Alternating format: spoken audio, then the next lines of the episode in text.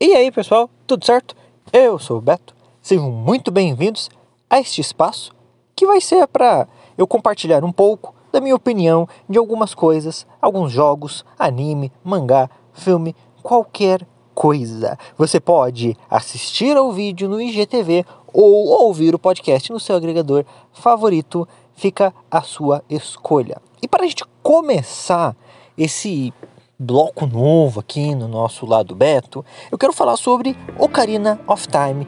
Nada melhor do que falar sobre um jogo que é tão importante para mim na minha vida e eu acredito que não só na minha vida, como na vida de muita gente e no próprio mercado de jogos eletrônicos como um todo. The Legend of Zelda Ocarina of Time é um mar. Até hoje, ele tem a pontuação 9.9 no Metacritic pelos críticos e 9.1 pelos usuários ele é considerado um must play, ou seja, um jogo que deve ser jogado por qualquer um.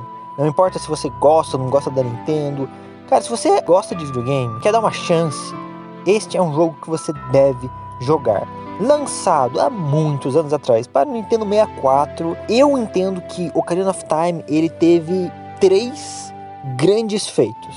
O primeiro, ele realizou a perfeita mudança entre o 2D e o 3D. Até então, todos os jogos da série Zelda haviam sido feitos em 2D, obviamente porque eles tinham sido lançados para o Nintendinho, o Super Nintendo e o Game Boy. Então foi a primeira vez que um jogo da franquia foi mudado, foi passado para o 3D e ele foi feito da melhor forma possível, considerando limitações técnicas e todos esses detalhes. O jogo funciona muito bem nesse universo 3D, ele regrou o que todos os outros Zeldas seriam como 3D e também inspirou muitos jogos que viriam depois.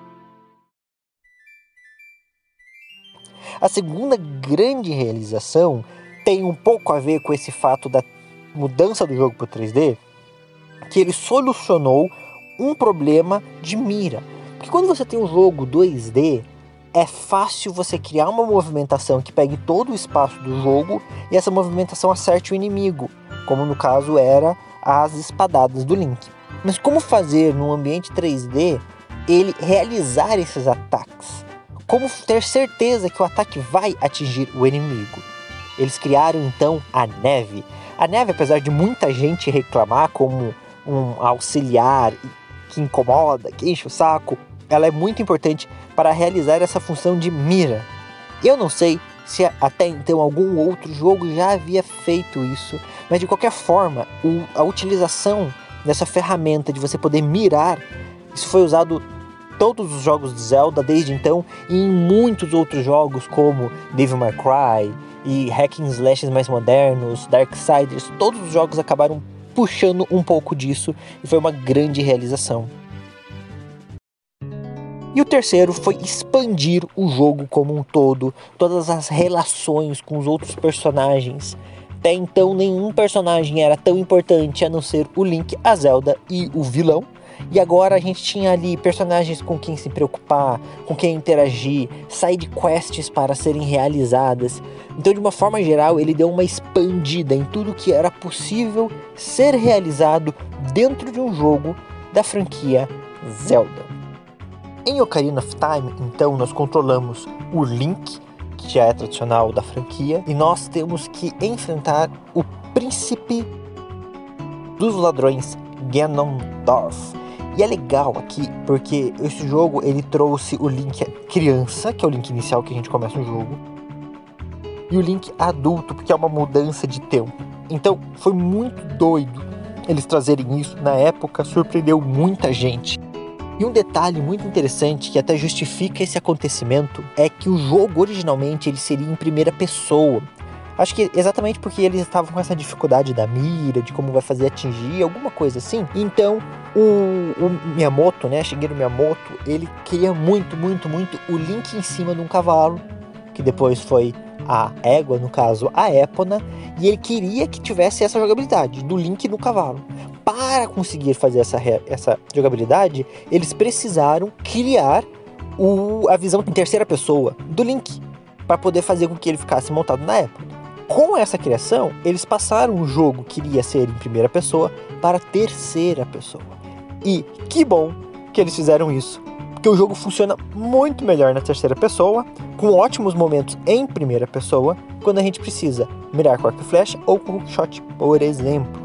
Tem muitas mecânicas, muitos itens do jogo que dependem dessa mecânica em terceira pessoa. A gente pode ver que aí é uma herança desse processo inicial onde o jogo seria feito em primeira pessoa. O jogo pode não ser perfeito, ele tem diversos situaçõezinhas, probleminhas técnicos, podemos dizer dessa forma, mas considerando a época em que ele foi lançado, ele é um ótimo jogo, um excelente jogo. Ele não envelheceu mal, apesar de algumas pessoas acharem que sim. Então, vai lá, joga The Legend of Zelda Ocarina of Time, faz esse bem para você. Você que diz que gosta de videogame, faça esse bem para você, pelo menos para você falar: joguei. Achou uma bosta? Legal, mas jogou, tentou, se esforçou, experimentou uma coisa nova. O jogo também teve uma versão refeita para o Nintendo 3DS. Então, talvez se isso estiver melhor ao seu alcance, vale mais a pena, porque ele corrige vários dos probleminhas que você que a gente encontra na versão original de Nintendo 64. Eu vou ficando por aqui, tá? Um gosteizinho se for você estiver vendo isso no IGTV, compartilha com quem você quiser, segue a gente aqui porque vai ter muitos outros desses minicasts, esses momentos de opinião. Eu vou nessa, falou!